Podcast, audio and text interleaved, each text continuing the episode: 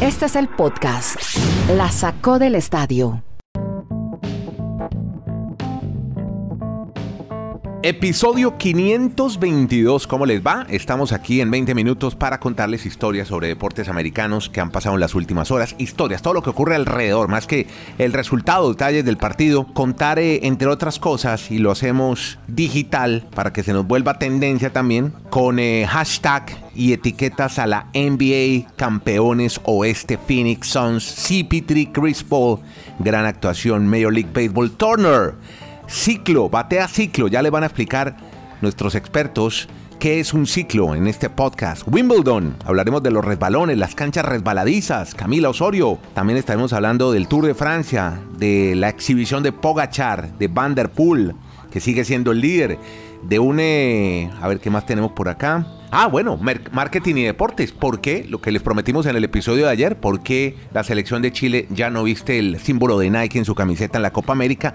Y después de 37 años cambian el balón de la NBA, el balón oficial. Ya les contamos qué marca y qué fue lo que pasó. Ah, y obviamente también eh, un poco complementar lo que veníamos hablando sobre los ingresos para los deportistas colegiales, los ingresos por el manejo de la imagen. Ahora sí, viejo Dani, ¿cómo le va? Bienvenido a su podcast. Hoy eh, para los fanáticos de Kenny Garay ya estará con nosotros el lunes entrante, goza de un merecido descanso por los Hamptons, ya nos estará contando cómo le fue, porque hoy vamos a hablar de Paul, de los Suns que eliminaron a los Clippers y van a la final de la NBA. Así que hay fiesta en Phoenix, Arizona. ¿Cómo está Dani? ¿Qué tal Andrés? ¿Cómo le va? Saludo para todos. Sí, y nos tenemos que remontar a, la década de los 90, a los principios de los 90, 28 años para ser exactos, para volver a ver a los Phoenix Suns en una final de la NBA. O sea, en esa época que tenían a Charles Barkley y que obviamente pues la gran figura de la NBA era nada más nada menos que Michael Jordan. Desde esa época el equipo de los Suns no llegaba a la final de la NBA. Es más, es una organización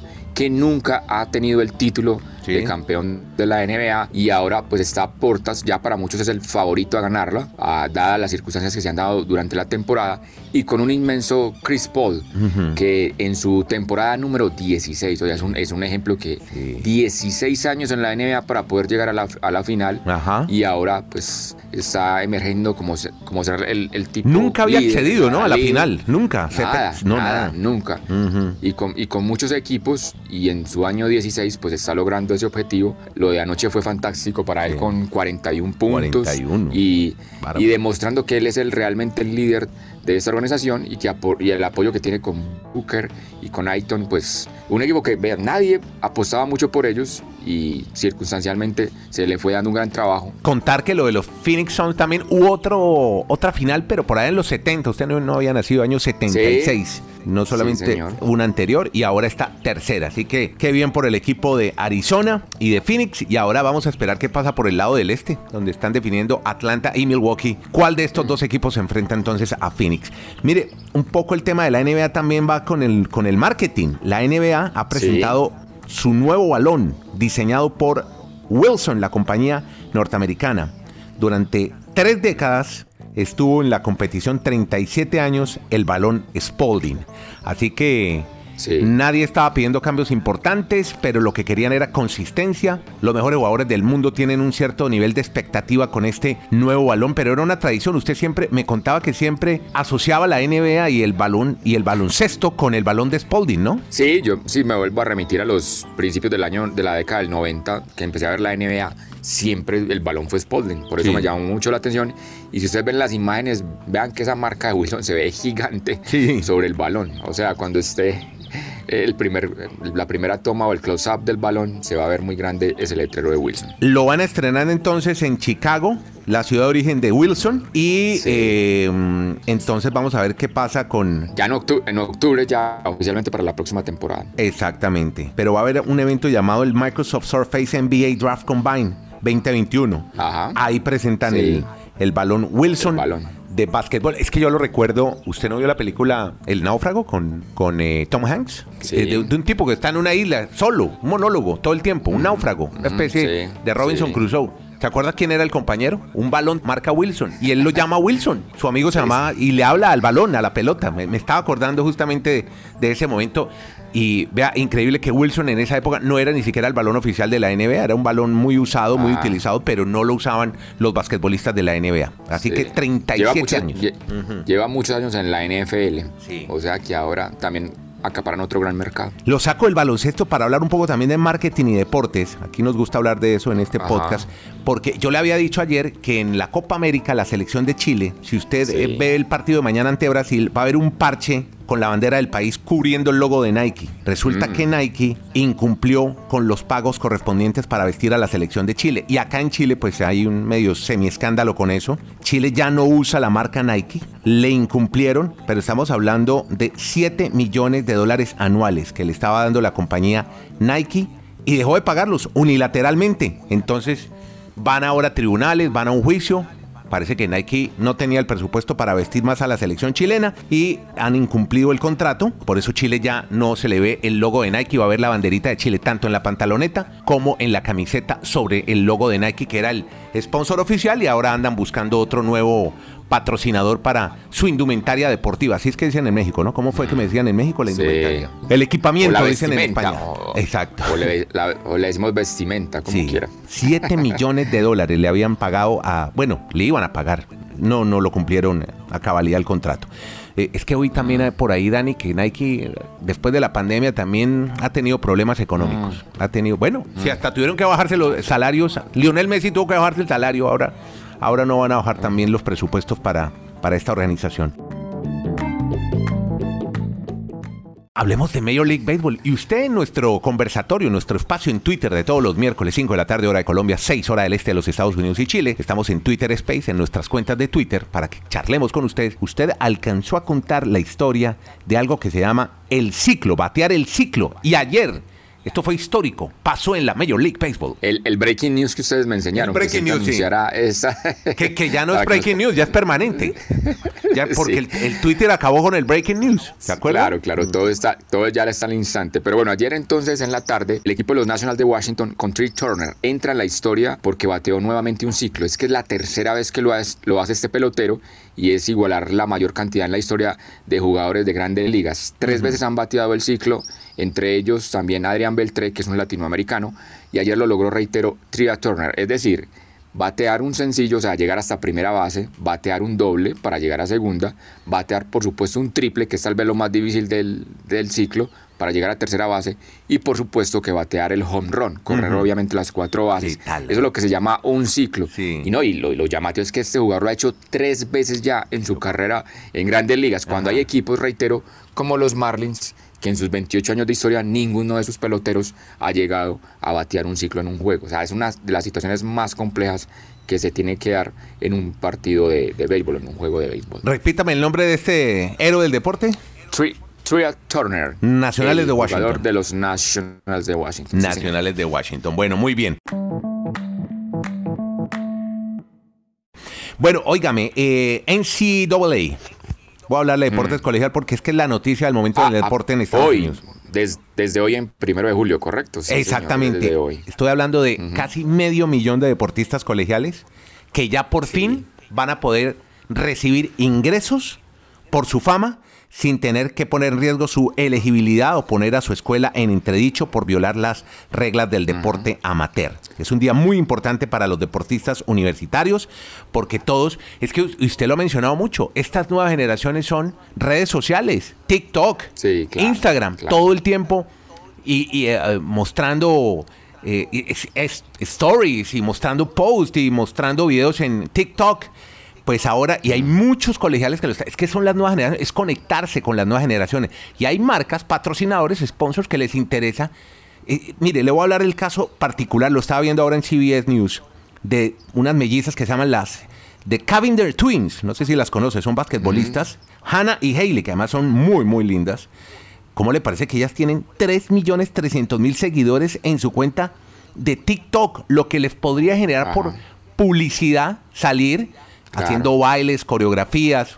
Entonces, eso era el temor que tenían los deportistas. Exactamente, con una marca, correcto, con una marca cualquiera. Así que eh, se está aplicando para todas las divisiones, estamos hablando de 460 mil deportistas, van a permitir entonces en la NCAA que estos deportistas lleguen a acuerdos con agentes, hay muchas agencias deportivas que manejan obviamente a los deportistas, van a poder hablar con ellos y se espera que los atletas eso sí, tienen que contarles, mire, vamos a hacer unos videos a la NCAA, ¿qué es lo que están haciendo? ¿Dónde están usando eh, patrocinadores o marcas en sus cuentas de redes sociales por manejo de y también para patrocinios de marcas comerciales. Interesante. Y sobre todo y sobre todo en el fútbol americano que estos muchachos ya son ídolos sin ser profesionales, pero que la universidad obviamente por anteriormente tenían esos convenios no podían generar dinero, aunque las universidades les ingresan mucho por los derechos de televisión. Claro. Creo que, por ejemplo, Trevor Lawrence es el último que se quedó entonces sin esa posibilidad. Trevor Lawrence era un tipo que usted lo podía ver en cualquier tipo de comercial. Sobre todo, por ejemplo, aquí me pongo a pensar en, esos de champú, por su cabellera. Exacto. Usted se imagina toda la plata que hubiese hecho ese muchacho antes de llegar a la NFL. Claro, y eso fue hace poco le va a tocar a otra generación. Bueno, pero lo que le llega ahora siendo estrella de la NFL como quarterback, eso también va a ser muy grande. Así que no tiene ningún un pasar al profesionalismo.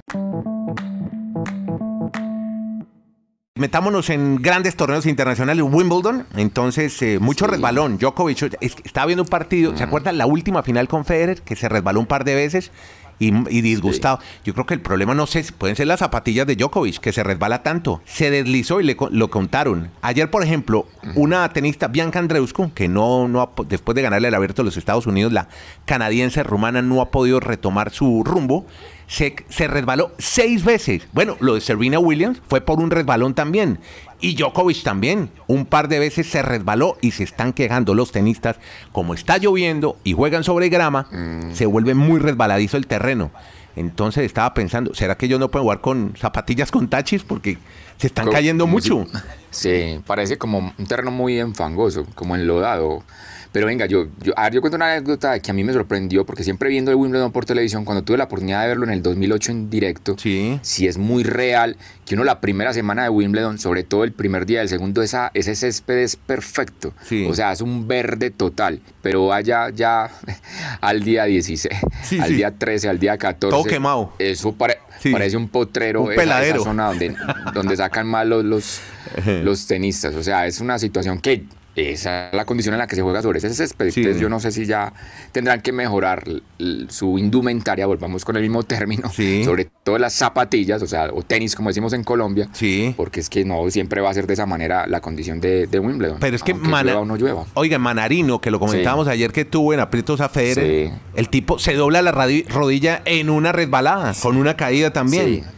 Y ayer y eso salvó a Federer. Exactamente. Pero ayer Federer iba a perder el partido. Exactamente, pero ayer Djokovic dijo, mire, a medida que transcurra el torneo voy a intentar caerme menos, aunque no me importa caer tantas veces si el resultado es ganar un partido, dijo Djokovic después en conferencia de prensa, ya como asumiendo el tema de o, cambio zapatillas o, los tenis o a ver qué, puede pasar con, con eh, estos tenistas que han tenido esta, bueno, otra historia para contar. Nick Kyrgios reapareció después de mucho tiempo, el australiano, que de febrero no jugaba, apenas había disputado 15 partidos y demostró que puede jugar con calidad si se lo propone, ganó en la primera ronda y usted me iba a hablar de lo de Colombia que ha sido increíble, sobre todo lo de María Camila Osorio y Daniel Galán, que por fin ya presentó, se presentó como un deportista profesional como es, es que Daniel es un tipo muy bueno, con muchas condiciones, pero no era, no, yo creo que él no se sentía tan profesional. Entonces él iba con una gorra de una marca, una pantaloneta de otra, una camiseta. Ahora lo está vistiendo una marca que se llama Yoma, que es una marca deportiva, la que viste la selección de Ucrania en la Eurocopa. Bueno, cuénteme más de María Camila, hombre.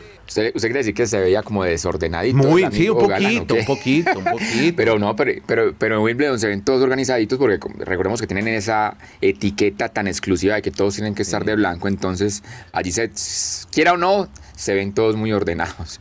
Pero bueno, arranquemos con las damas y con María Camila Osorio, porque es que sigue siendo el dato muy llamativo, o sea, es la primera mujer que ha ganado para Colombia dos partidos en Wimbledon. Eso no lo hizo ni Fabiola Zuluaga, ni Mariana Duque.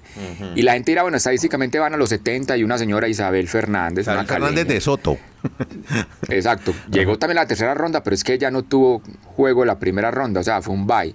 O sea, que realmente lo de María Camila Osorio es para mí lo más grande que ha pasado en Wimbledon y siendo en su debut. Y de la manera en que ha enfrentado los partidos, cómo los ha luchado, porque no tenía para nada favoritismo.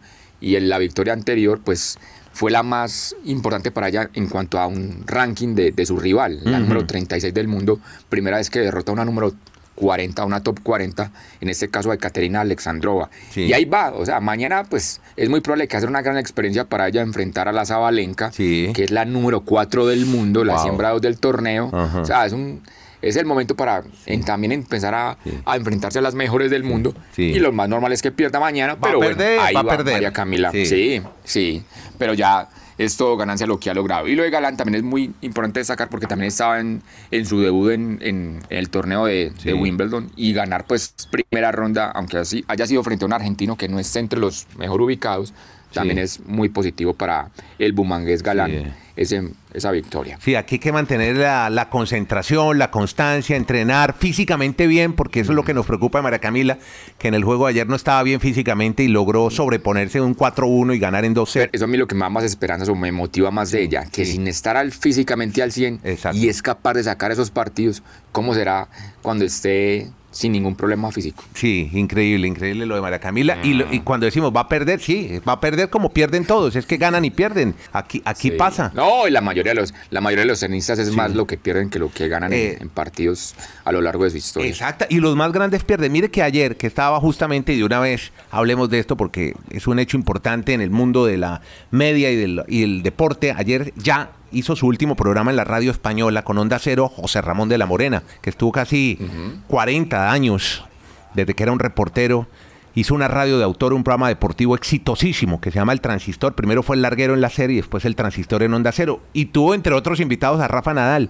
Y hablaba de cómo asumió esa derrota con Djokovic. O sea, el tipo le dolió, verdaderamente se sintió adolorido por la, por la derrota y dice, mire, me, tocó irme a recuperar, bueno, se fue a, ir a, se fue a recuperar a su yate en, Mayo- en Mallorca, ¿no? Con sus amigos, pero, pero igual estaba muy dolido por, por la derrota y dice, bueno, hay que asumirla y hay que volverse a levantar y ya vuelvo a entrenar y quiero ganarme el otro torneo y no cometer los errores que cometí la última vez. Esto pasa mucho en el mundo del deporte, así que pues es que en Colombia tenemos gente muy exitista y entonces seguramente va a perder Mara Camila y van a decir, y ustedes tanto que hablaban de Mara Camila Osorio y, y va a perder y va a ganar, pero lo que ha hecho hasta ahora ha sido increíble a los 19 años de edad.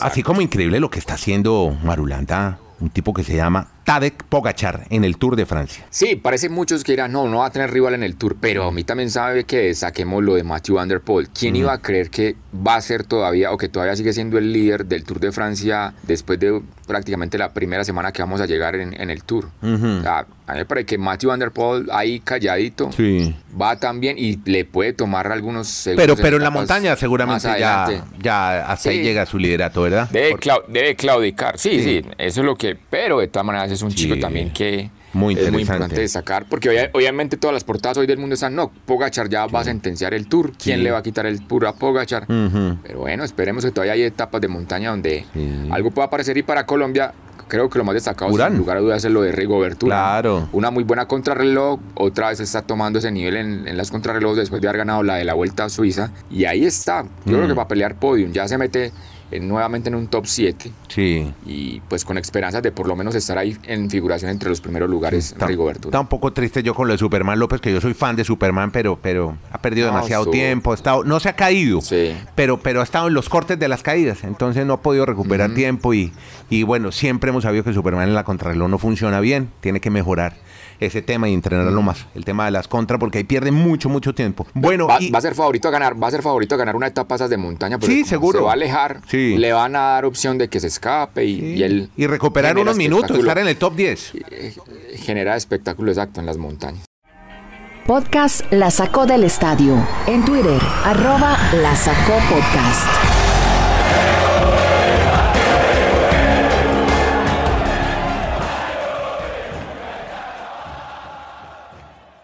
De fútbol internacional para que por la ausencia de Kenny, que no, no hemos nos habla mucho del Barça estos días por Wimbledon y el Tour de Francia, es que Sí. hay un acontecimiento muy importante. A partir de las 0 horas del primero de julio, un tal Lionel Messi es agente libre. sí. Es agente Ajá. libre.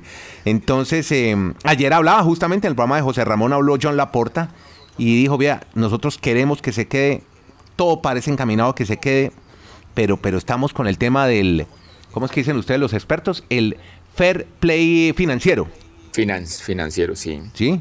Están en eso, Sí, están es. discutiendo ese tema porque eso es lo único que imposibilita, lo único que impide que Lionel Messi se quede en el Barcelona. Por lo menos le trajeron al, al Cuno Agüero y a Memphis Depay, ahí le están armando la delantera a Lionel para que se quede por lo menos dos años más en Cataluña. A, sus amigos. A sus, amigos. A sus amigos, sí. Donde no hubo muchos amigos, buenos amigos, es en el fútbol colombiano, en la división de ascenso.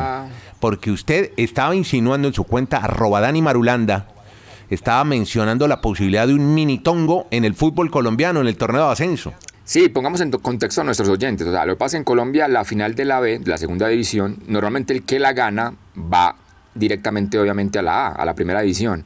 Pero aquí se presentó la particularidad que los dos equipos que llegaron a la final con dos resultados le daba la opción a los dos equipos de avanzar y pues obviamente esos resultados se dieron. Pues, creo que no, no iban a, poner mucho inconveniente en no tener esa oportunidad. Y el resultado era que Huila ganara un partido y empatara al otro, porque ganando cuatro puntos de seis, pues iba a ser el campeón de la B. Claro. Y el Quindío simplemente esos seis necesitaba un punto para ser el líder de la reclasificación, o sea, de la sumatoria total de puntos del año de la B.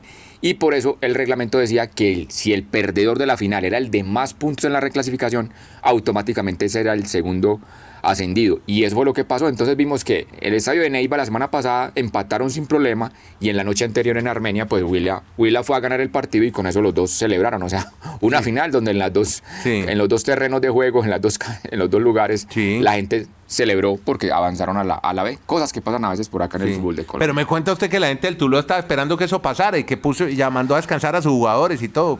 Sí, porque decía el reglamento, bueno, el que pierda y no sea el mejor reclasificado tendría que lograr un repechaje con el Cortuloa. Pero imagínate cómo estaría la dirigencia de ese equipo que ya los habían mandado a vacaciones. O sea, estaban tan convencidos de que, de que eso no iba a pasar, de que ya tenían a sus jugadores en vacaciones. Bueno, viejo Dani, llegamos al cierre, hermano, chuleados todos los temas, no se nos queda nada, ya mañana estaremos hablando un poco más de Copa América y Eurocopa que maneja historias alrededor de estos dos eventos que tiene ya sus fases de cuartos de final todo el fin de semana. Eh, seguiremos con Wimbledon, con Tour de Francia y con todo. Y bueno, y, definir el otro finalista de la NBA, los del Este, a ver quiénes van a jugar las finales de, del baloncesto profesional americano. A ustedes muchas gracias. Dani, hoy desde. Usted está como en un peaje hoy, ahí siento unos camiones subiendo. Ojo con Clarita, pues cuídeme a Clarita, la gallina Clarita. Gracias a todos por eh, acompañarnos, por seguirnos, por suscribirse, importante para que reciban las notificaciones de cuando esté el podcast colgado. Nuestro Twitter Space, dos miércoles 5 de la tarde, hora de Colombia, 6 horas del este de los Estados Unidos y Chile. Óigalo, compito, ahí nos están despidiendo. Saludos a todos, que la pasen bien. Este es el podcast, la sacó del estadio.